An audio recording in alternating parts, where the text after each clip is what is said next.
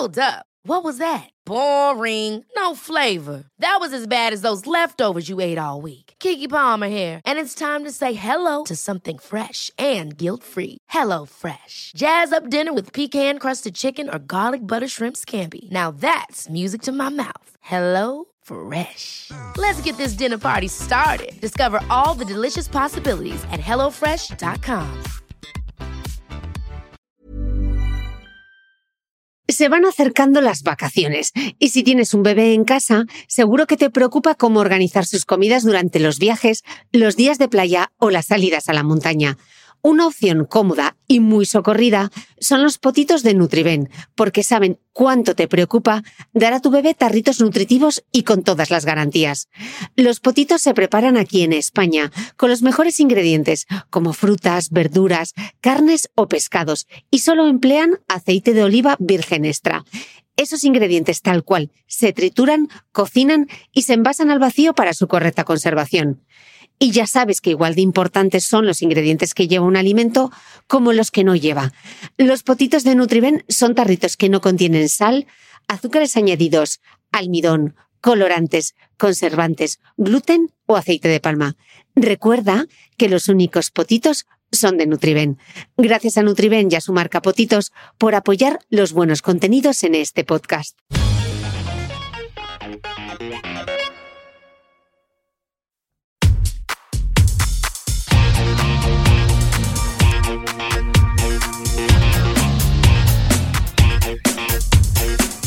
Hola, soy Cristina Mitre, periodista y autora del blog de Beauty Mail. Bienvenidos a mi podcast, donde todas las semanas charlaré con los mejores expertos de la cosmética, la nutrición, el fitness y el bienestar, para que te sientas bien y te veas mejor.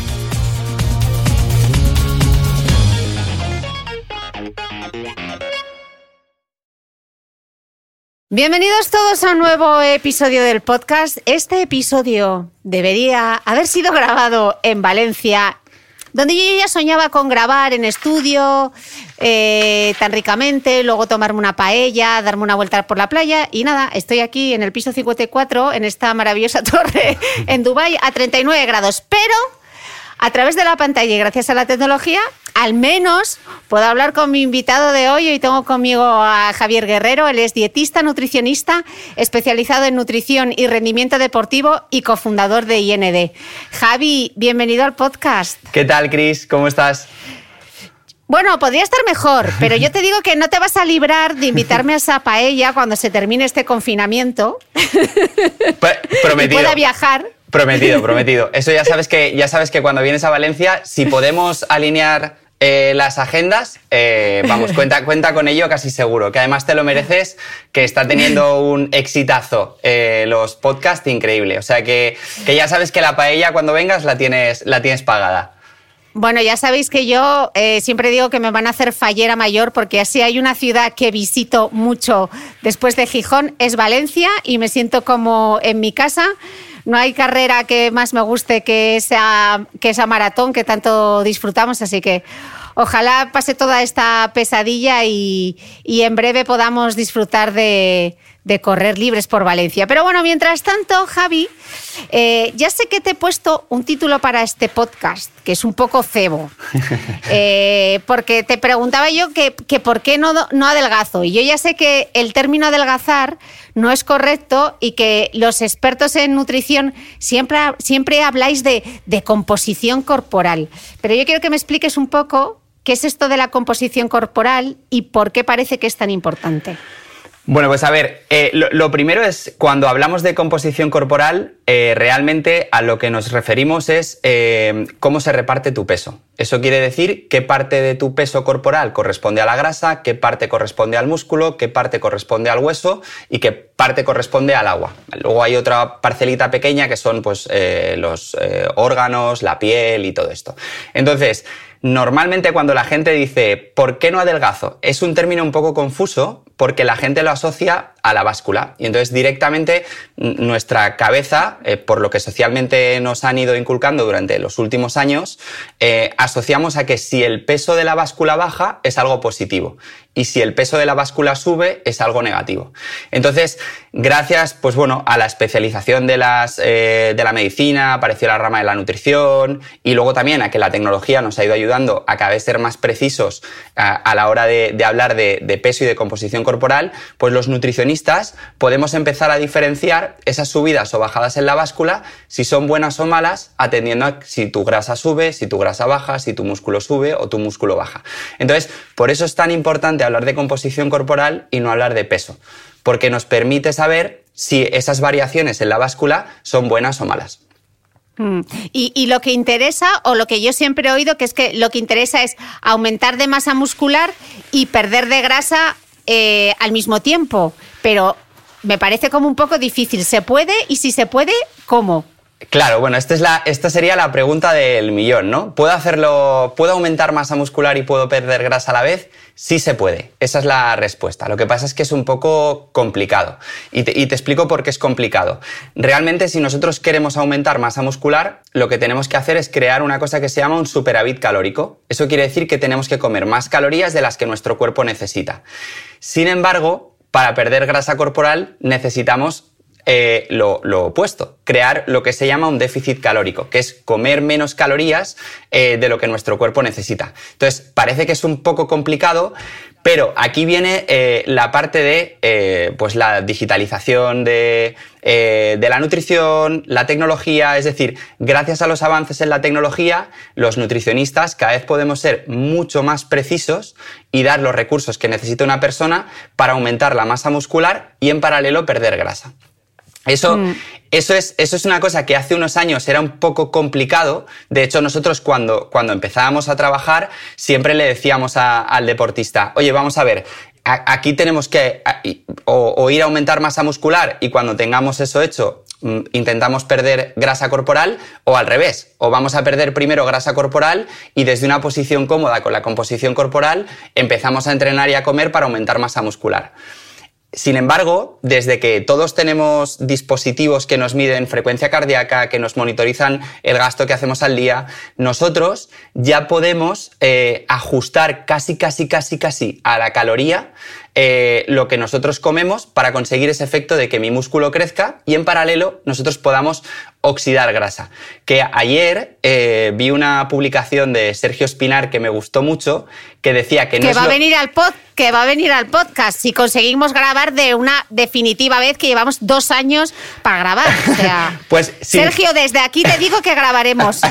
pues sin hacer spoiler, que seguro que esto lo, lo explica él eh, muchísimo mejor, me gustó mucho y, y, desde luego creo que es, que es una publicación que todo el mundo tendría que ver, que es una frase muy chula que dice, eh, quemar grasa no es lo mismo que perder grasa. Que eso es una cosa eh, que, nosotros, por lo que vemos en el deportista, es, es un término que no se acaba de entender eh, muy bien. La gente dice, bueno, pero, pero yo estoy quemando grasa, entonces, ¿por, ¿por qué no pierdo grasa? O, y, es algo que el deportista no suele entender. Entonces, sí que es verdad que ese objetivo de eh, conseguir perder grasa corporal y aumentar la masa muscular se centra principalmente en eh, oxidar grasas. Bueno, que oxidar, esto ya lo dijo Javier Butragueño, eh, que es un término que utilizamos mucho, pues la gente que nos dedicamos al mundo de la nutrición, nos utiliza mucho en ciencia, que es el proceso en el que eh, yo respiro oxígeno y gracias a, pues bueno, a un mecanismo que nosotros tenemos en nuestro cuerpo, transformamos la grasa o el hidrato de carbono en energía. Eso es lo que se conoce o lo que todos conocemos como quemar grasa. Entonces, básicamente, uno eh, puede perder la grasa eh, porque la oxida, porque la, porque la estamos utilizando como, como, fuente de energía. Entonces, bueno, básicamente, lo guay es que volviendo a ese, a ese titular trampa, el, el, por qué no, el por qué no adelgazo, básicamente es, eh, pues bueno, si, si lo que nosotros buscamos cuando adelgazamos o cuando perdemos peso es reducir grasa, es porque no estamos ajustando bien ni el entrenamiento, ni la alimentación, ni el descanso. Que esos son los tres pilares sobre los que tenemos que trabajar. Oye, Javi, me he perdido con una cosa, eh, porque me he puesto a pensar en lo de Sergio Espinar. Si entonces estoy quemando la grasa, estoy perdiendo peso, o sea, ¿puedo quemar grasa y no perder peso? Claro, sí, sí. De hecho, esto es, esto es algo que a la gente le, choca mucho. Eh, al final, piensa que nosotros estamos hablando que, queremos quemar grasa, ¿no? O que, o que podemos estar quemando grasa. Es decir, que estamos utilizando la grasa como sustrato energético. Esto es muy importante porque aquí depende muchísimo del tipo de entrenamiento que estemos haciendo. Yo aquí no me voy a meter porque aquí los licenciados en ciencias del deporte son los que es, su territorio, pero nosotros como nutricionistas especializados en rendimiento deportivo sí tenemos que entender qué ocurre en función del tipo de entrenamiento. Entonces, volviendo a, yo puedo estar quemando grasa y subiendo peso. Cuando yo hago entrenamientos a muy baja intensidad, por norma general, el tipo de sustrato, es decir, eh, el nutriente que nosotros vamos a utilizar eh, para producir la energía que necesito para hacer ese entrenamiento, será la grasa. Con lo cual, entrenamientos de muy baja intensidad vamos a estar oxidando grasa. Sin embargo, lo que se está haciendo mucho ahora en el mundo del entrenamiento es polarizar los entrenamientos. Es polarizar, ¿qué significa? Pues irte a los extremos. Entonces, podemos hacer entrenamientos de muy baja intensidad que estén enfocados a oxidar o a quemar grasa. Sin embargo, podemos hacer otro tipo de entrenamientos de muchísima intensidad que requieran muchísimo hidrato de carbono que nos van a ayudar a ser mejores deportistas. ¿Qué ocurre si yo como nutricionista tengo a, alguien que entrena de esa forma? Yo le tengo que dar eh, mm, mucho hidrato de carbono, para aquellos entrenamientos de mucha intensidad. Esto de que ya lo habéis hablado en alguna ocasión, en algún otro capítulo del podcast, de entrenar bajito y competir alto, ¿no? De polarizar esa nutrición también para que cuando yo necesito eh, que, mi cuerpo tire del glucógeno que tiene que estar alto, para que yo no, eh, no me quede tirado en ese entrenamiento, necesito aportar mucho hidrato de carbono. ¿Qué ocurre? Si yo lleno mi depósito de glucógeno, mi peso va a aumentar porque para guardar el hidrato de carbono dentro del músculo, dentro del hígado en forma de glucógeno, lo tengo que asociar al agua. Con lo cual yo puedo ver que puedo estar haciendo un entrenamiento que queme grasa, pero estar observando en mi báscula que el peso sube, porque mis depósitos están llenos. Eso me permite hacer los entrenamientos de calidad muy bien y cumplir con, con el entrenamiento que me marca el entrenador, pero en paralelo podemos estar oxidando grasa. Y ahí es donde volvemos a conectar con la reflexión anterior de se puede aumentar masa muscular y se puede perder grasa eh, en paralelo. Pero hay que hilar las cosas eh, mucho, mucho, mucho y medirlo todo muy bien. Que eso es, de, eso, es, eso es algo que antes no se podía hacer porque no había tecnología o no había herramientas eh, para medir todas estas cosas. Pero a día de hoy, por ejemplo, ya es una realidad, ya, ya podemos controlarlo todo. Y eh, Javi, otro concepto del que habláis mucho es el del déficit calórico. Y yo es algo que no termino de, comprender. Entonces me gustaría que nos lo explicases, que explicases qué es y cómo conseguirlo. Pues básicamente el déficit calórico es comer menos de lo que necesitas. O sea, ese es el concepto que, nos tiene que quedar claro. Entonces, ¿eso que, realmente qué quiere decir? nuestro cuerpo necesita unas calorías para vivir. Esto también lo habéis hablado en otros muchos podcasts. O sea, básicamente nosotros necesitamos unas calorías para que nuestro sistema durante las 24 horas del día se mantenga activo y viva. Eso es el metabolismo basal, que eso ya lo vamos conociendo todos. Y luego, eh, digamos que a, ese metabolismo basal se le añade una cosa que se llama el NIT, que lo, estuvo explicando también eh, Javi eh, en, el otro podcast, que es todo lo que vamos a decir que no es toda la energía que nosotros utilizamos en cosas que no son entrenamientos. Por ejemplo, en caminar, en subir escaleras, en conducir, en trabajar. Luego, a, esa, a, eso se le suma las calorías de los entrenamientos. Entonces, cuando ya tenemos todo eso calculado, entrar en déficit calórico supone comer menos calorías de la suma de todas esas que, necesitamos para funcionar en un día. Y básicamente, ¿por qué es importante? Porque si queremos reducir nuestro porcentaje de grasa, es importante que estemos en déficit. Si no, no se va a producir eh, esa, esa disminución de nuestro porcentaje graso. Entonces, esto es una cosa también que desde hace, desde hace un tiempo a esta parte vemos que hay un montón de dietas. Se habla mucho del ayuno, se habla mucho de la, mm. de la dieta ceto, de la paleo, eh, pues eh, yo ahora no quiero comer carne, que esto, mm, eh, Game Changers, mm, ha cambiado un poco también el concepto de, de, reducir mucho el consumo de carnes y pescados. Entonces, hay mil opciones que ahora mismo tenemos a nuestra disposición para que nosotros podamos decidir qué queremos comer. Pero si lo que queremos es reducir la grasa corporal, En cualquiera de estas opciones, si no generamos un déficit calórico, no vamos a perder esa grasa corporal. Es, fisiológicamente es imposible. Entonces, por eso es tan importante el concepto déficit calórico, porque cualquier modelo de nutrición es válido siempre que cumpla este principio. Pero a mí esto del déficit calórico me suena a pasar hambre. Claro, aquí, aquí viene el gran problema, ¿no? Que es, una vez ya hemos explicado el concepto, ahora viene el principio de individualización, que es que esto hay que mirarlo con, lupa en cada caso. De hecho, em, David, eh, Power Explosive, lo explica también en un vídeo eh, que tiene en su canal eh, muy chulo, que es que hay una cosa que nosotros intentamos trabajar mucho, que es la adherencia. ¿Eso qué quiere decir? Que el modelo de trabajo que nosotros proponemos al deportista sea eh, algo que se puede continuar en el tiempo. Es decir, que a mí no me cuesta trabajo hacerlo. Cuando hablamos de déficit calórico, si hacemos un déficit muy grande, el problema es que se va a pasar hambre. Y eso no es sostenible en el tiempo. Primero, que a nadie le gusta eh, pasar hambre. Y segundo, que tampoco es sano pasar hambre. Entonces, este déficit calórico se tiene que ir calculando poco a poco y adaptando ya no solo a las necesidades fisiológicas de cada uno, sino a la vida de cada uno. Eh, si tienes niños, si trabajas, si estás en una época de mucho estrés, debemos flexibilizar estos conceptos y adaptarlos a cada uno. Pero bajo ningún concepto se tiene que pasar hambre. Sí que es verdad mm. que, claro, si nosotros estamos comiendo 3.000 o 4.000 calorías al día y lo que queremos es, vale, yo quiero hacer una planificación nutricional porque quiero perder grasa corporal, vamos a hacer un déficit. Claro, si yo paso de 3.000 calorías a 2.500, hay un pequeño proceso de adaptación en el que algo de hambre eh, podemos pasar, pero eso tiene que ser algo muy circunstancial y que pasados unos días yo ya no pase hambre. Pero vivir con hambre eh, está totalmente contraindicado aunque estemos en déficit calórico. Y luego, esto no es una cuestión de más es mejor. O sea, no porque me aleje más de las calorías que necesito para vivir voy a acelerar el proceso. Todo lo contrario.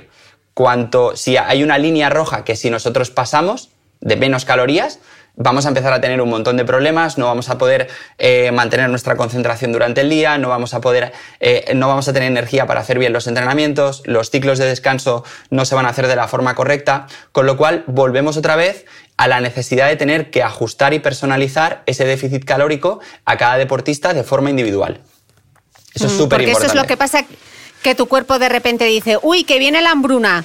Y entonces empieza a agarrarse a todo porque piensa que va a pasar hambre, ¿no? Claro, aquí. Así explicado a los barrios Sésamo. No, no, pero vamos, pero es que es la mejor explicación que se puede hacer. Eh, es que es tal cual. O sea, al final eh, nosotros lo explicamos con, la teoría del mono, que esto es. Eh, nosotros tenemos, tenemos el córtex, que es lo que nos permite tomar decisiones racionales. Cuando aparece el hambre, ese córtex desaparece y se activa el reptiliano, es decir, es principio de supervivencia. El animal que tenemos dentro necesita comer, mm, vamos, hasta saciarse porque entiende eh, que estamos en una situación en la que ya mis depósitos empiezan a bajar, no hay una entrada de comida, entonces necesito alimentarme, porque tenemos que pensar que nosotros estamos programados así. O sea, deberíamos comer a demanda, que es como, pues, pues como muchos animales eh, funcionan. Y luego hacer una vida eh, acorde a esa ingesta y a las necesidades que tenemos. Pero aquí nosotros nos lo pasamos por el arco del mm. triunfo y al final tenemos mucho curro, eh, controlamos mucho la comida. Entonces, para que todo funcione bien, hay que controlarlo muchísimo. Y el, uno de los problemas que tenemos con la adherencia y con el seguimiento de estas planificaciones es el tema del hambre. Si yo además de tener un curro, ir súper estresado, paso un montón de hambre, eh, lo hemos fastidiado. De hecho, nosotros, por ejemplo, es una cosa muy curiosa que hay gente que come tres veces al día, por ejemplo, 2.000 calorías, las repartimos en tres veces al día y no tienen hambre. Y hay gente que esas 2.000 calorías las repartimos en siete o en ocho tomas al día y aún así, eh, pues siguen teniendo picos de necesito comer. O sea, pero es, es un concepto, no es una no es una necesidad fisiológica. fisiológica. claro, entonces ahí sobre todo hay que, hay que empatizar muchísimo con, eh, mm. con, el deportista y hay que entender su contexto y entender cuáles son sus hábitos y luego el trabajo de los profesionales es, eh, si hace falta reprogramar algún hábito, pensar que, eh, bueno, que a largo plazo va a ser mucho mejor para esa persona. Entonces, pues bueno. sí. Nada, nada, eso, como, como, conclusión, Chris, que no se tiene que pasar hambre. O por, o por lo menos no tiene que ser eh, la tónica habitual en una, en una planificación que busca perder grasa corporal. Ok. Mencionabas hace nada, y yo tengo un cacao con todo esto, que si la dieta keto, que si el ayuno intermitente, que si las dietas proteicas, que si el paleo, eh, ¿qué, qué, funciona o no funcionan? O bueno, tú ya, tú ya sabes eh, que esto, como en casi todas las parcelas de nuestra vida, las modas y, el marketing, pues bueno, hacen su papel y hace unos eh, años la paleo era, era la leche, eh, ahora, pues con, la situación del coronavirus, parece que el ayuno intermitente ha pegado un estrujón y ahora eh, todo el mundo ayuna en cualquiera de sus, eh, de sus opciones o sus formatos. mañana no sé qué se pondrá de moda. Lo que sí que la gente que estamos al otro lado de la mesa y que, y que nos basamos siempre en ciencia, que esto al final los oyentes del podcast, cuando escuchan a un licenciado en actividad física o a un nutricionista, siempre va a escuchar la misma respuesta, que es lo que dice la ciencia porque al final es ese conocimiento eh, objetivo y real es en el que nos tenemos que basar nosotros para hacer nuestro trabajo. Pues lo que dice la ciencia es que si hay un déficit calórico, esto funciona. Y luego, claro, nosotros estamos diciendo que para perder grasa se necesita el déficit calórico, pero podemos encontrarnos que generar ese déficit calórico y esa pérdida de grasa empobrezca la salud del deportista o empeore su rendimiento o empeore su calidad de vida. Entonces, mm. lo que tenemos que ver es qué modelo es el que mejor se adapta a la vida y a las circunstancias de cada uno. Pues, por ejemplo, hay gente eh, que hace encaje de bolillos para entrenar y tiene un trabajo, eh, pues bueno, muy complicado en cuanto a horarios, pues a lo mejor el ayuno intermitente es una modalidad que le funciona muy bien. Hay gente que genéticamente se adapta mejor a una, eh, a una dieta cetogénica. Y hay otros, yo por ejemplo lo probé y yo duré solo 12 días eh, porque, porque, bueno, pues mi, nivel de concentración y mi, estado físico, eh, pese a que yo estaba perdiendo grasa muy rápido, no era sostenible en el tiempo. Entonces, esto está muy guay porque a diferencia de lo que se hacía hace 10 años, que era esta es la dieta y tú la tienes que seguir, empieza a haber muchísima flexibilidad con con qué te encuentras tú cómodo. Y entonces nosotros como profesionales vamos a calcular ese déficit calórico mm. para ayudarte a perder grasa, pero tú eliges cómo quieres comer. Que eso es hacia donde va el futuro de la nutrición, que es eh, mm. no sigues tú la dieta, sino que la dieta te sigue a ti. Esa por lo menos es nuestra...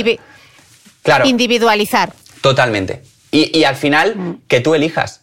Y nosotros como profesionales tenemos que darte la respuesta más ajustada al éxito o al objetivo teniendo en cuenta siempre eh, lo que tú quieres conseguir y luego, sobre todo, tu salud y tu rendimiento. Cuando hablamos en el mundo de la nutrición deportiva, esas dos cosas tienen que ir siempre en paralela, la, salud y el rendimiento. además de conseguir el objetivo que tú quieres. Eh, Javi, ¿y por qué se engorda? ¿O, adelgaza? Claro, esto, esto mola mucho porque es, pero es que, ¿y por qué engordo? ¿No? Eh, o, luego lo que, lo que decías, ¿no? Hay gente que se, agobia muchísimo porque come un montón y pierde peso. Pues bueno, aquí el responsable principalmente es, eh, son los genes y tu, y tu metabolismo. Y luego, eh, en un segundo plano, es el ambiente en el que tú vives, es decir, cómo se expresan esos genes. Pero por concretarlo mucho, el concepto de engordar mucha gente, como te comentaba al principio, parece que lo asociamos a que si la báscula sube, es malo, ¿no? Eh, lo que la gente piensa es, eh, bueno, yo estoy engordando, estoy subiendo peso. Tenemos que concretar que el concepto de engordar, que es lo que, lo que pues bueno, lo que socialmente está muy extendido, sería eh, lo que técnicamente hablaríamos de que aumenta tu porcentaje graso. Entonces, ¿por qué aumenta nuestro porcentaje graso? Pues básicamente es porque le estamos dando al sistema muchas más calorías de las que necesita para funcionar. Con lo cual, nosotros volvemos otra vez a la teoría del mono. Como animales, lo que piensa nuestro sistema es que puede ser que mañana yo no coma, con lo cual no voy a tirar esas calorías, las voy a guardar y las voy a almacenar. Y luego aquí, dependiendo del metabolismo y de, pues, eh, eh, de los genes de cada uno, pues ese almacén se distribuye más. Eh, pues tiramos más hacia el glucógeno, tiramos más hacia, hacia la grasa, y depende mucho de lo que hayamos gastado o no durante el día, pues veremos que pues vamos acumulando más grasa al final del día.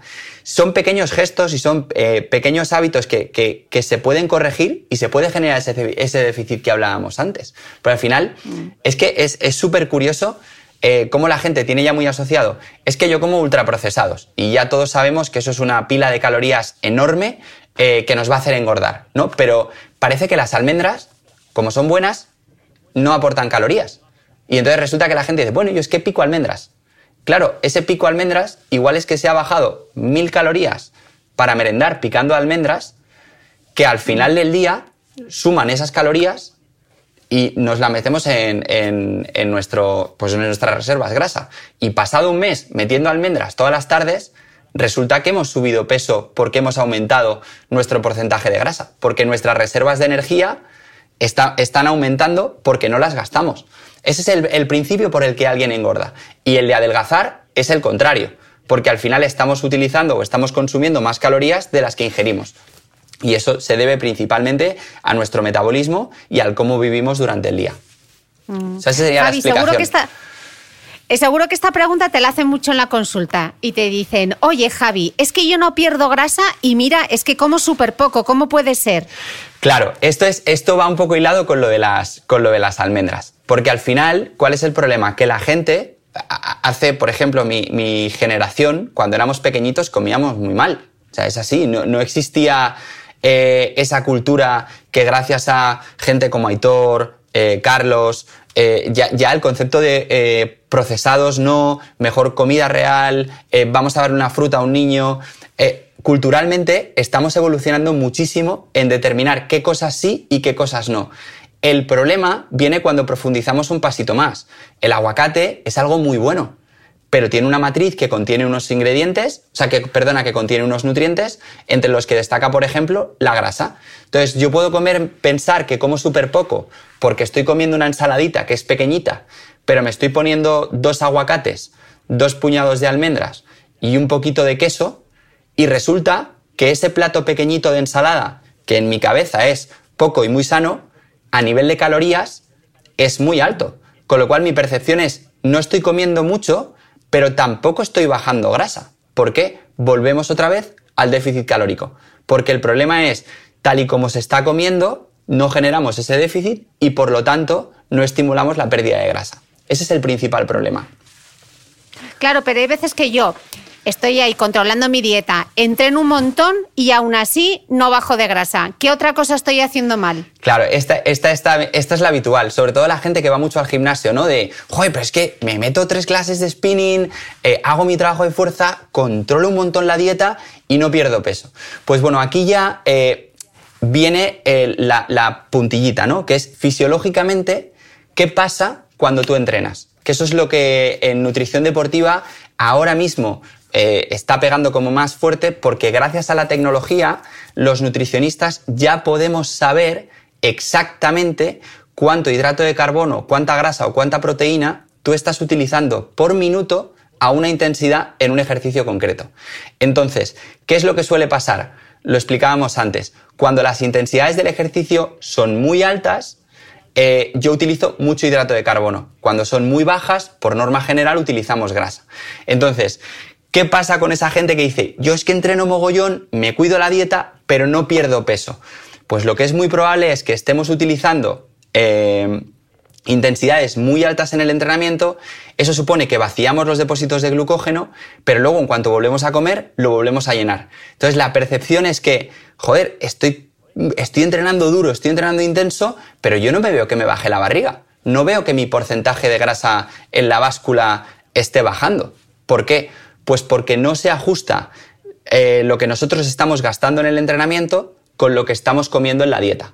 Por eso es muy importante, igual que hay un concepto que es la periodización deportiva o la planificación deportiva, donde yo tengo un principio de progresión y donde voy ajustando las cargas de los entrenamientos al objetivo que yo quiero conseguir, en la nutrición está ocurriendo algo similar. Existe el concepto de periodización nutricional o eh, de planificación nutricional. Nosotros en IND lo que hablamos es de arquitectura nutricional, es decir, cómo tengo que organizar los nutrientes ya no solo eh, durante la semana, sino cada día para conseguir optimizar eh, ese proceso de mejorar mi composición corporal, dándote los recursos que necesitas en función del tipo de entrenamiento y estimulando la oxidación de las grasas o ese déficit cuando no lo tengamos. Entonces, al final, es un poco, volviendo otra vez a la explicación de Barrio Sésamo, las gallinas que entran por las que salen. O sea, esa es, la, explicación como más eh, simple que se puede hacer con todo lo complejo que es, ¿eh? pero al final es una cuestión de lo que entra y lo que sale. Y Javi, ¿cuánto hay de genético en la pérdida de peso? Porque hay mucha gente que dice, no, es que yo tengo un metabolismo lento. Claro, bueno, este, esta es, te diría que es como la, como la, la, excusa fácil de todo el mundo, o la de yo es que soy de hueso ancho. Cuando mides, de, es que, soy yo, yo tengo, mi familia es de hueso ancho. A ver, inevitablemente eh, la genética está ahí. O sea, es decir, la carga genética que nos dan nuestros padres, eh, pues pues nos hace que nosotros tengamos más, eh, más facilidad a engordar o a subir esa grasa o más facilidad, por ejemplo, para muscular. Yo siempre explico en mi familia. Mi hermano es un tío que no tiene mm, un pico de grasa, que cuando entrena muscularmente tiene una calidad bestial y es un tío que no se cuida ni el entrenamiento ni la comida. Y yo que tengo, mm, o sea, venimos de, una carga genética que, es, es igual, eh, yo soy todo lo contrario, tengo muchísima facilidad para coger peso y a mí me cuesta más eh, tener esa calidad con la masa muscular. Entonces, aquí hay una parte muy interesante que es el fenotipo, que es cómo se expresan nuestros genes en función del entorno en el que vivimos. Entonces, puede ser que yo tenga más, más predisposición a aumentar la grasa, pero si cuido mi dieta, si controlo el ejercicio y las intensidades y si descanso muy bien, lo que conseguiré es tener a raya eh, mi porcentaje de grasa. Entonces, hay una parte genética, pero desde luego el resultado final depende de cada uno. Eso, eso es indiscutible. Hay alguien que, mm. pues hay gente que tendrá que trabajar más y gente que tendrá que trabajar menos. Pero el resultado final depende de cómo nosotros queramos enfocar esto. No es mm. todo genético. Hey, I'm Ryan Reynolds. At Mint Mobile, we like to do the opposite of what Big Wireless does. They charge you a lot. We charge you a little. So naturally, when they announced they'd be raising their prices due to inflation, we decided to deflate our prices due to not hating you. That's right. We're cutting the price of Mint Unlimited from $30 a month to just $15 a month. Give it a try at mintmobile.com slash switch. $45 upfront for three months plus taxes and fees. Promote for new customers for limited time. Unlimited more than 40 gigabytes per month. Slows. Full terms at mintmobile.com. Hold up. What was that? Boring. No flavor. That was as bad as those leftovers you ate all week. Kiki Palmer here, and it's time to say hello to something fresh and guilt-free. Hello Fresh. Jazz up dinner with pecan-crusted chicken or garlic butter shrimp scampi. Now that's music to my mouth. Hello Fresh. Let's get this dinner party started. Discover all the delicious possibilities at hellofresh.com. ¿Sabías que los bebés son capaces de autorregularse y comer lo que necesitan? Hasta el primer año, la leche ha de ser su alimento principal, bien sea lactancia materna o artificial, y poco a poco podrán ir probando diferentes texturas y alimentos. Ahora, con buena temperatura, a todos nos gusta salir más de casa, y en verano pasamos mucho tiempo fuera, en la playa, la montaña o recorriendo el mundo. Si tienes un bebé que ya ha empezado con la alimentación complementaria, para esos momentos puedes contar con los diferentes tarritos que ofrece Potitos. Hay recetas para bebés desde 4 y 6 meses y solo llevan ingredientes como frutas, verduras, carnes o pescados que se trituran y se envasan tal cual. Los potitos de Nutriben son tarritos seguros, fáciles de conservar y transportar, ya que no necesitan refrigeración, tan solo mantenerse en un lugar fresco. Se calientan en microondas o al baño María, sin conservantes ni azúcares añadidos. Gracias a Nutriben y a su marca Potitos por ser nuestro mecenas del mes.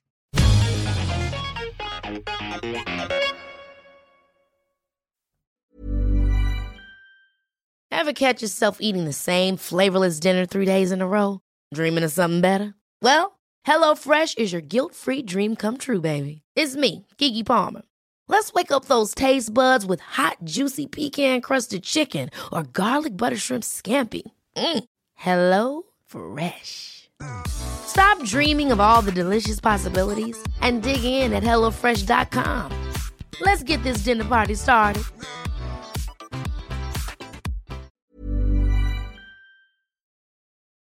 Javi, me, gustaría que volviésemos a insistir eh, en el concepto del peso.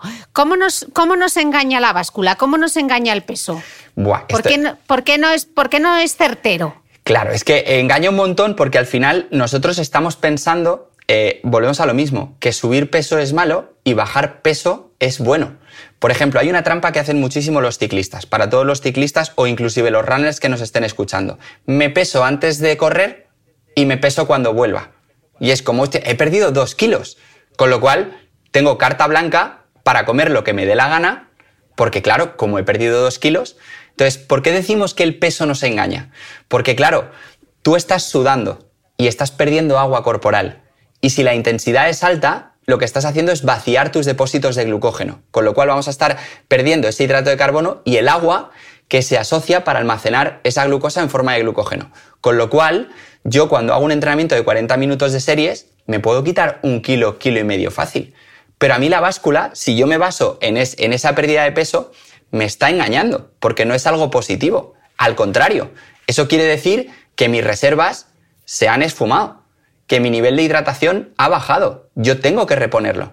Eso todavía al deportista le cuesta mucho entenderlo. Y entonces jugamos, en ese caso concreto que estamos hablando del pre y post entrenamiento, jugamos mucho a engañarnos de, joder, es que yo me he pesado después de entrenar y peso 3 kilos menos. Pero, por ejemplo, en el caso de las mujeres es muy evidente en función de la fase del ciclo menstrual en la que estés. Que hay veces en las que, pues, de repente he subido 2 kilos, pero yo no peso 2 kilos más. O sea, no, no he engordado 2 kilos. Simplemente es que estoy reteniendo más líquido y esa parte en, en la composición corporal, es decir, esa parte del agua corporal está aumentada, pero luego eso bajará. Luego también es muy importante entender, y esto es, es algo que nosotros intentamos trabajar mucho, el, dato en sí no es importante. Lo más importante es la tendencia del valor. Es decir, si subimos o si bajamos. Pero no el estoy en 80 kilos hoy o mañana estoy en 81 y pasado estoy en 79. Es pasan 10 días, 12 días, 13 días. ¿Cómo es la tendencia del peso? ¿Va subiendo? ¿Va bajando? Y entonces a partir de ahí es con lo que sí que es mucho más fiable entender eh, o gestionar eh, la información que nos da la báscula. Otro concepto que quizá merecería la pena mencionar, Javi, es que mucha gente confunde el sudar con el quemar grasa, ¿no? Y entonces eh, se ponen fajas, se ponen impermeables en mitad de agosto para sudar más en, en la búsqueda de quemar más grasa, Sí. cuando el sudor es para regular la temperatura, ¿no? Explícanoslo un poco. To- Totalmente, totalmente. Además, bueno, lo has explicado tú fenomenal, pero, eh, pero vamos, básicamente eh, tenemos una herencia de, de la época de Arnold Schwarzenegger, del, del no pain, no gain, o sea que parece que si no sudo y no me he muerto en el entrenamiento, no sirve absolutamente de nada, ¿no? Si yo no salgo eh, empapado de la clase de spinning, como, seguro que no he quemado nada. Pa- Parece que asociamos el, bueno, es que he quemado un montón con el he sudado un montón.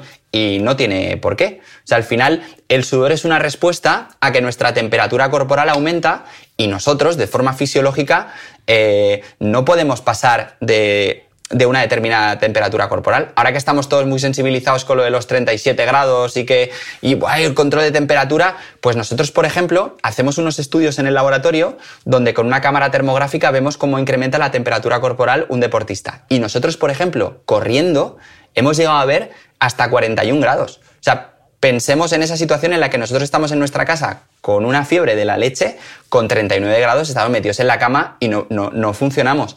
¿Qué es lo que pasa? Que cuando estamos haciendo ejercicio se activa una parte de nuestro sistema que es estamos en alerta, con lo cual podemos seguir funcionando a esa temperatura. Pero nuestro cuerpo, el hipotálamo, tiene la orden de que esa temperatura tiene que bajar.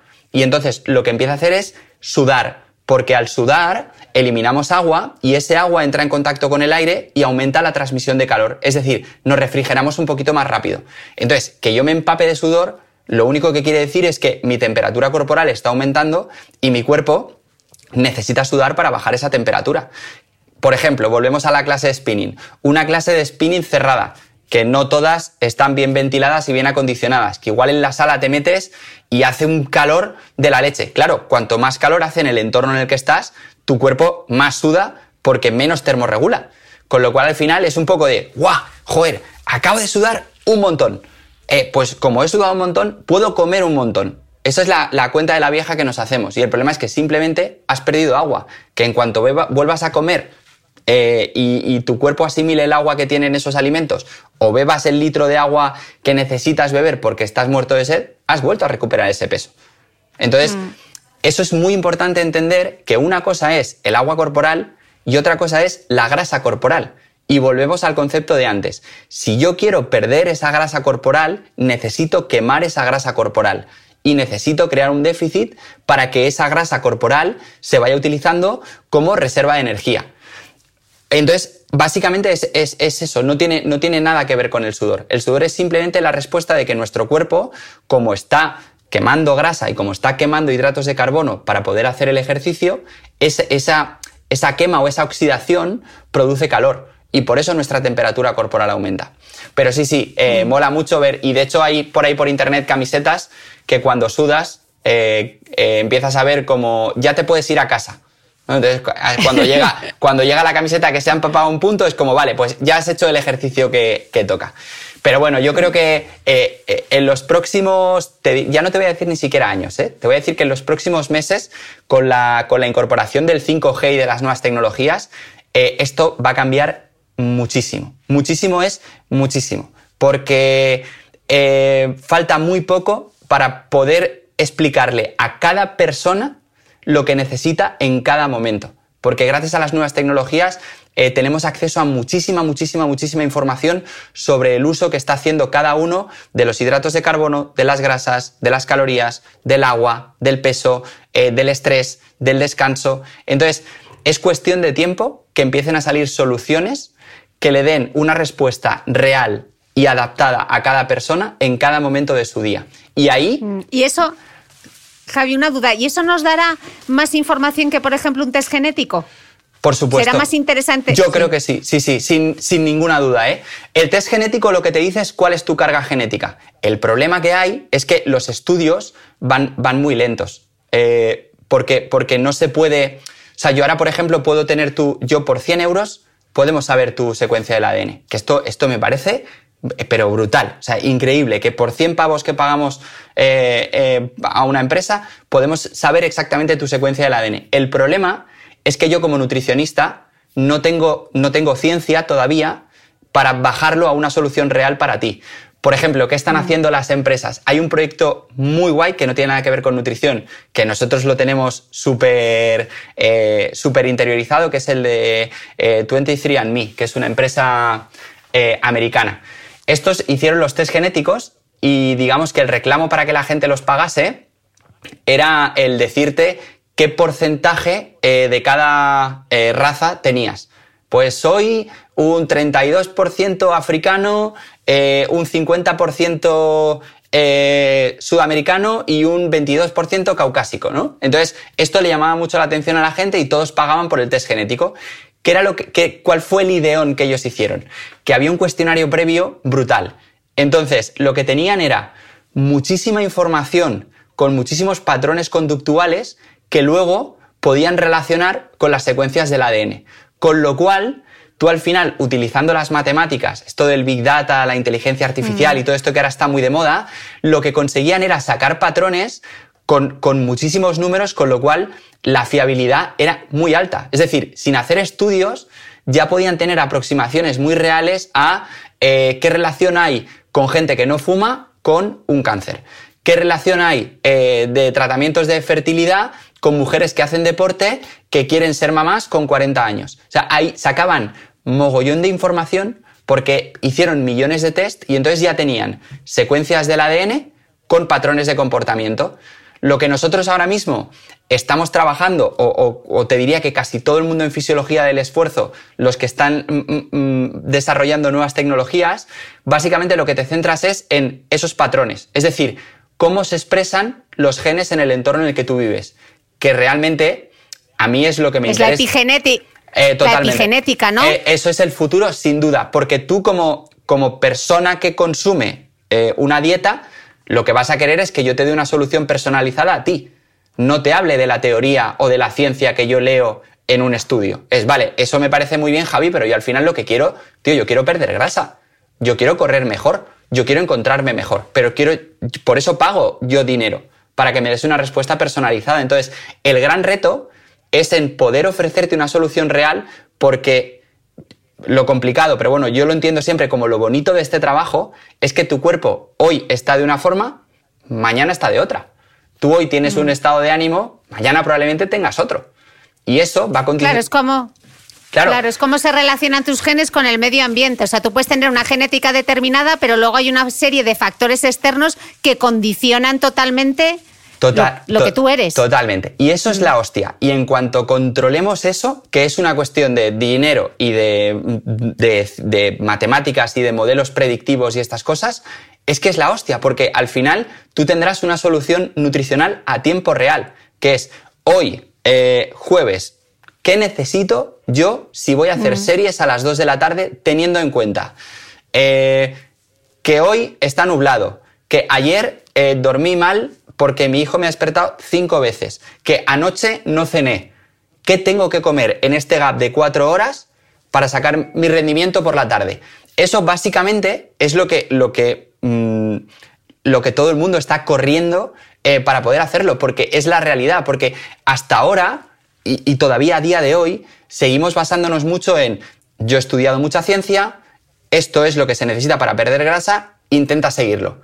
¿Cuál es el problema? Que si no eres un deportista profesional que se gana la vida con esto, es muy complicado seguir a la ciencia. Entonces, lo que, lo que están haciendo ya muchísimos sectores es darle la vuelta y es, ¿y por qué la ciencia no te sigue a ti?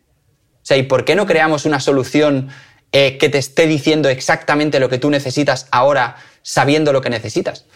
Eso es el... Vale, individualizar de nuevo. Totalmente, totalmente. Nos van a quedar claras dos frases hoy, déficit calórico y individualizar. Ya te lo digo yo que son los dos titulares. Yo, Pero yo, feliz, ¿eh? Si, si, estas dos ideas se quedan claras, yo súper feliz.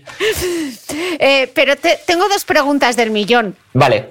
Que son dos cosas muy habituales. Y la, la primera pregunta del millón es que, Javi, si ceno hidratos voy a engordar.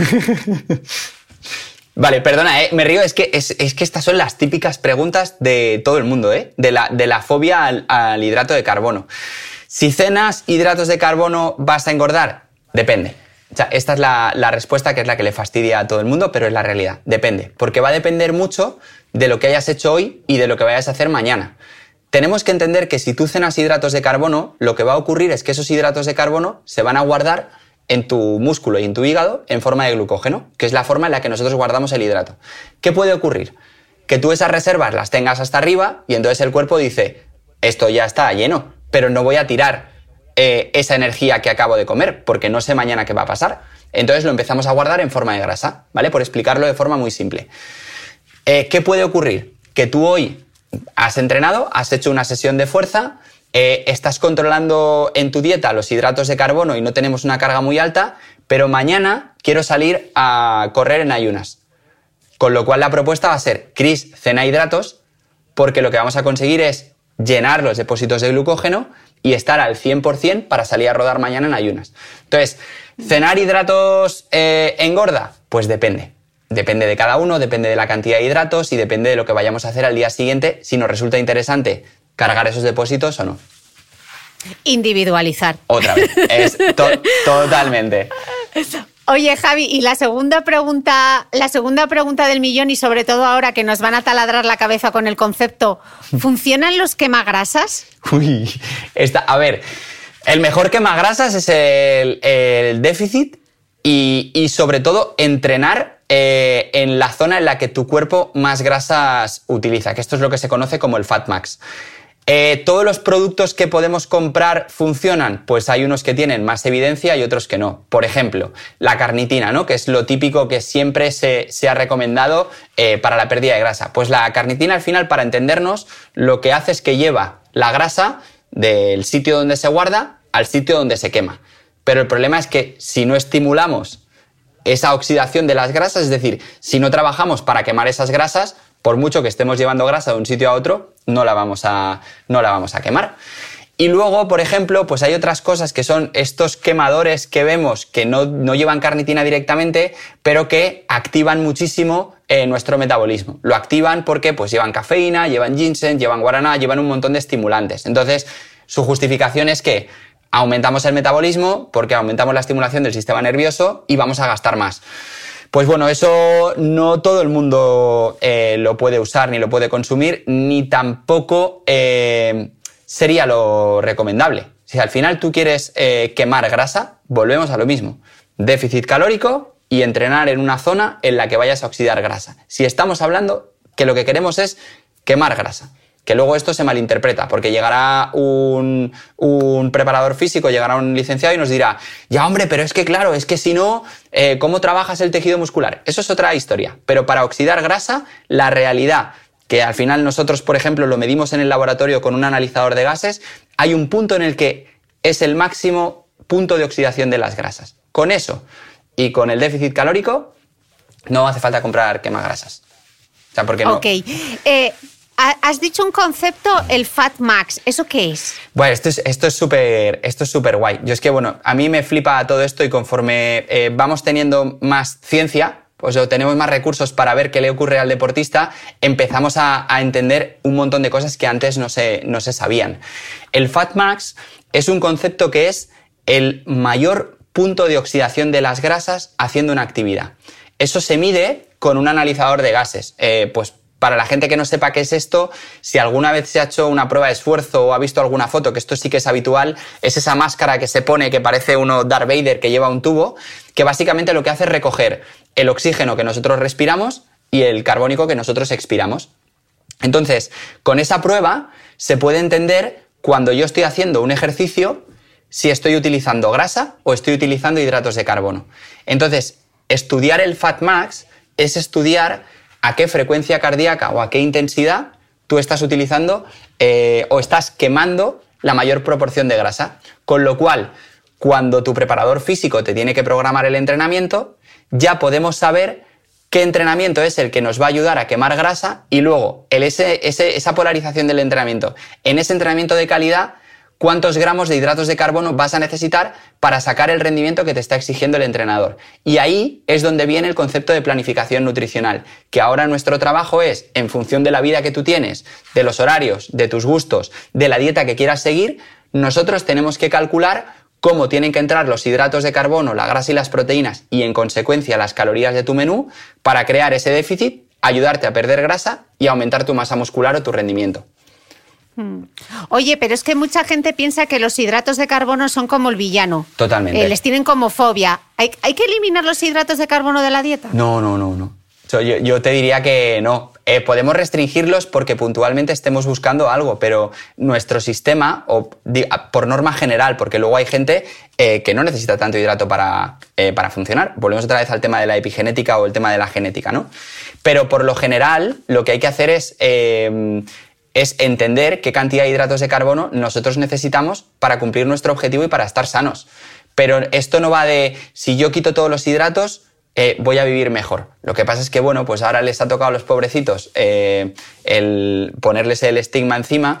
También es verdad que yo creo que se mezcla mucho el concepto este de azúcares, eh, de ultraprocesados. Entonces, parece que cuando hablamos de hidratos de carbono o hablamos de azúcares, todo es malo y es negativo. Y no, eh, la fruta mm. tiene azúcares, eh, los cereales tienen azúcares, las verduras tienen azúcares. Lo que pasa es que, bueno, yo, yo creo que aquí también tenemos que trabajar mucho con, eh, los deportistas y sobre todo con, la gente en general para que empiecen a entender esos conceptos científicos para poder poner nombre y apellidos de verdad a, lo que, a las cosas y poder entender si esto es bueno o esto es malo. Pero el hidrato de carbono controlado Mm, vamos, es una, es una maravilla. Ok. Oye, Javi, ¿se, puede convertir la grasa en músculo? Esta es, la, esta es la, otra pregunta del millón, ¿eh? Esta es la de, yo estoy cambiando la grasa en músculo. No, no se, no se puede. O sea, una, son dos tejidos totalmente eh, independientes y tú no puedes transformar uno en otro. Lo que puedes hacer es, eh, puedo bajar grasa y puedo aumentar músculo, pero no, no se transforma uno en el otro. Mm, pero es que a mí lo que me preocupa, por ejemplo, imagínate, seguro que te lo dicen en consulta, es que yo lo que quiero es quitarme la barriga. o, la cartuchera. Exacto, sí, o, pues yo es que en la espalda o es que en los brazos. A ver, el gran problema es que nosotros no, podemos controlar, o sea, no le podemos decir al cuerpo eh, de qué zona queremos que pierda la grasa. Lo que sí que se puede hacer con, con un entrenador es, por ejemplo, trabajar un tejido muscular en concreto Y entonces, pues bueno, eso lo que nos puede ayudar es a darle más forma a esa zona. Pero nosotros no podemos decidir qué zona eh, queremos que se quite la grasa. Todo un cirujano plástico sí que puede decidir, pero nosotros no. Nosotros lo que vamos a ir reduciendo son esos depósitos que se van acumulando debajo de la piel y conforme vayamos oxidando grasa, generando ese déficit y entrenando para, para oxidar esa grasa que nos sobra, se irá perdiendo. Hay gente que, bueno, pues imagino que aquí la genética también es muy caprichosa y hay gente que se le irá antes de una zona y gente que se le irá antes de otra. Lo que está claro es que eh, mucha gente, por ejemplo, ocurre que no entrenan fuerza, que esto ya sabes que es el gran problema de ya no solo el deportista, sino de la población general. Eh, entonces, claro, no hay, no hay tejido muscular, hay mucha grasa. ¿Qué es lo que pasa? Pierden mucho peso y entonces dicen, uy, uy, uy, es que eh, parece que está enfermo. Es que fíjate cómo se ha quedado. Es como, bueno, es que acabamos de solucionar un problema que es, te hemos quitado un mogollón de grasa, pero ahora viene el reto guay, que es, vamos a hacer que tu músculo crezca vamos a hacer un entrenamiento con tu entrenador eh, para ayudarte a que ese músculo poco a poco vaya creciendo más. Metabólicamente es un tejido súper activo, con lo cual cuanto más músculo, más gasto, más podemos comer. Al final ese es otro de los problemas que hay con la gente que no hace ejercicio, que no hay masa muscular, con lo cual pues tienes que apretar muchísimo eh, con la dieta y se generan esos déficits que son complicados de, manejar. Hmm. Javi, entonces entiendo por lo que decías antes que si, que si la grasa y el músculo son tejidos diferentes y la grasa no se convierte en músculo, entonces, al revés tampoco funciona. O sea, que si tú musculas, si tú tienes más músculo, si ese músculo pues lo pierdes, no se va a convertir en grasa. Claro, exacto. Eso va en las dos, en las dos direcciones.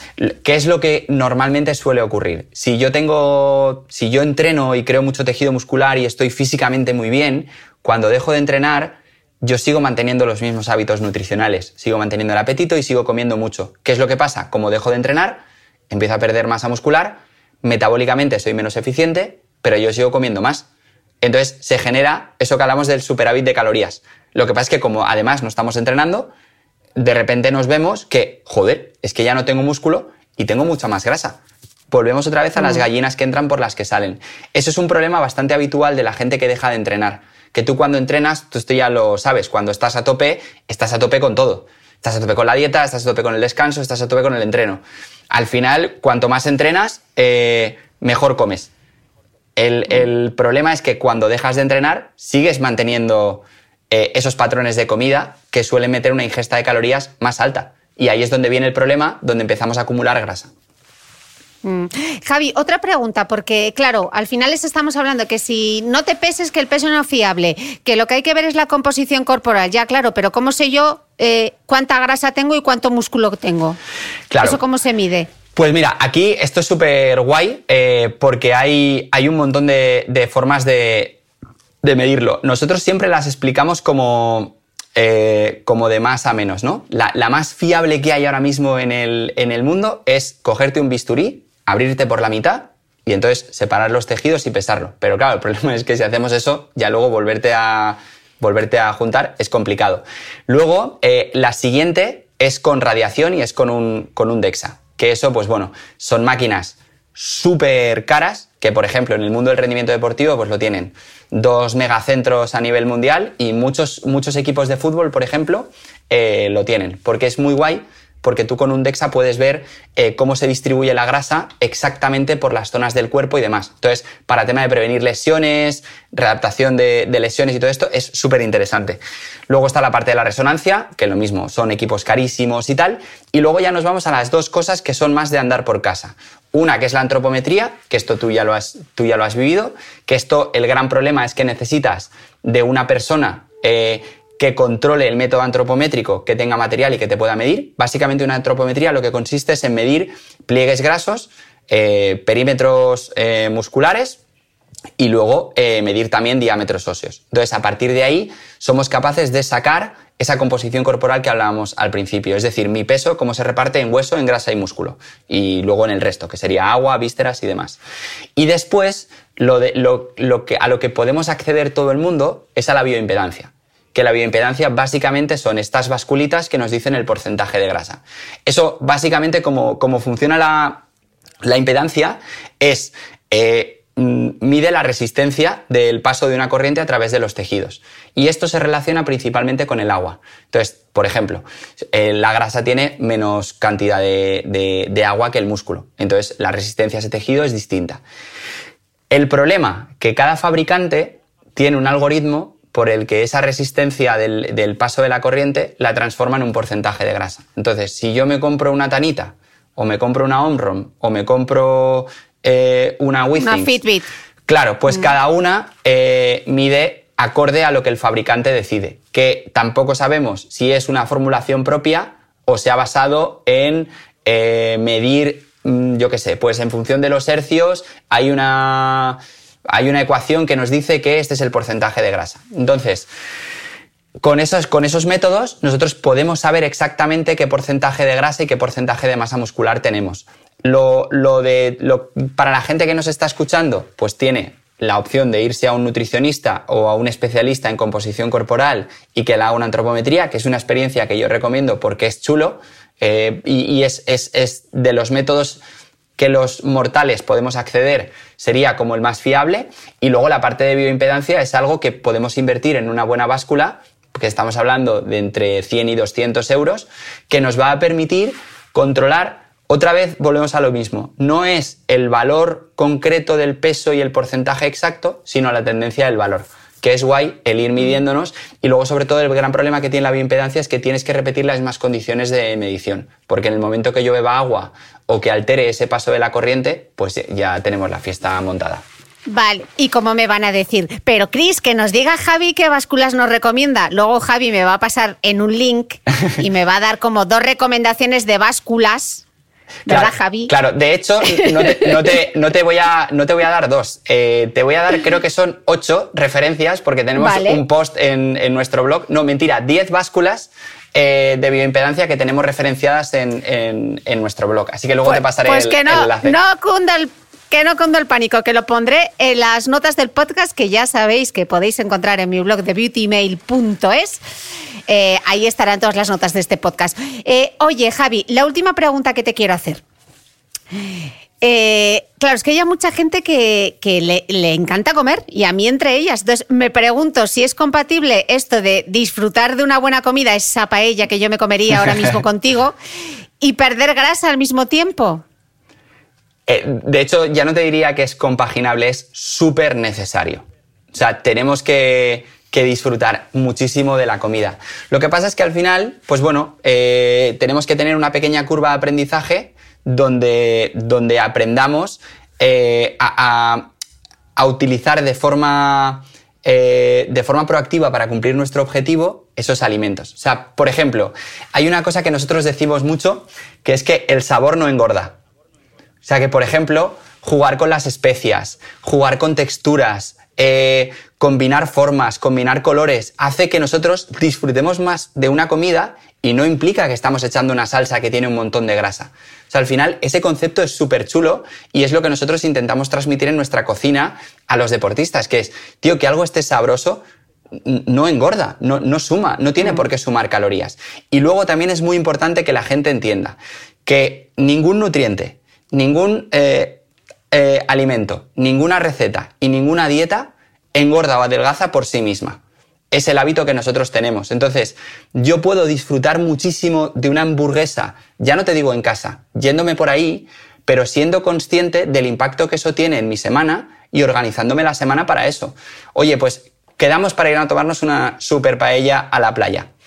Pues oye, organicemos y planifiquemos la semana, planifiquemos los entrenamientos para poder disfrutar de esa comida y seguir con nuestro objetivo de estar perdiendo grasa, eh, entrenando muy bien y estando sanos. O sea, es que si no podemos disfrutar de la, de la comida, yo entiendo que hay, hay, un pequeño porcentaje de la población, que a mí esto me sigue sorprendiendo, que ni le va ni le viene comer. O sea, al final es una cuestión de, bueno, yo sé que tengo que comer porque pues necesito meterle gasolina al cuerpo, pero no disfruto.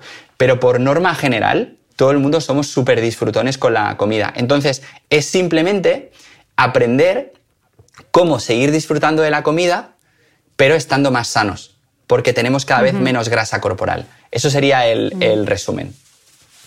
Eh, yo te voy a hacer mi propio resumen, que me he quedado con tres ideas. eh, las gallinas que entran por las gallinas que salen, la importancia del déficit calórico y el principio de individualizar. O sea que To- me quedo con esas tres, me voy a quedar con esas tres ideas. Y yo te sumo, te sumo una cuarta, que es la última, que es que el Venga. sabor no engorda. El sabor no engorda, que eso la gente lo tiene que, lo tiene que interiorizar, que se puede disfrutar mucho de la comida y seguir una muy buena planificación nutricional.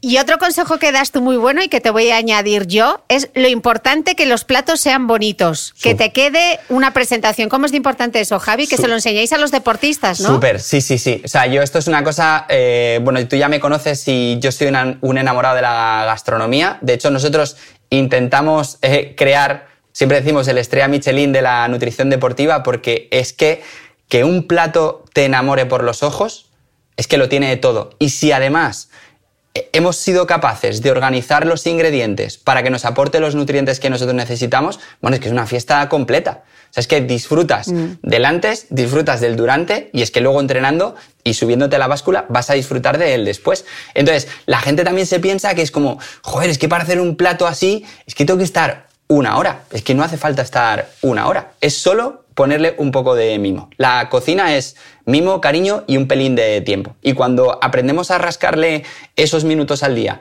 para, para hacer que nuestro plato sea más disfrutón, es que cualquier modelo de planificación nutricional es infinitamente más llevadero. O sea, la, la adherencia se multiplica exponencialmente. Javi, millones de gracias. Nos queda, siempre nos quedará Valencia y nos queda pendiente, nos queda pendiente esa paella. Muchas gracias. Gracias a ti, Chris. No olvides que todas las notas de este capítulo están en mi blog de beautymail.es. Además, si no quieres perderte ningún capítulo del podcast de Cristina Mitre, suscríbete a thebeautymail.es y a cualquiera de las aplicaciones en las que puedes escuchar mi podcast, como Spreaker, Apple Podcast, Spotify, Evox y YouTube. Solo tienes que buscar el podcast de Cristina Mitre y darle a suscribir. Y un último favor, si entras en iTunes y me dejas un comentario y además me regalas unas estrellas, ayudas a que este podcast tenga cada vez más visibilidad y pueda seguir creciendo. Te espero el próximo domingo con una nueva entrega del podcast de Cristina Mitre.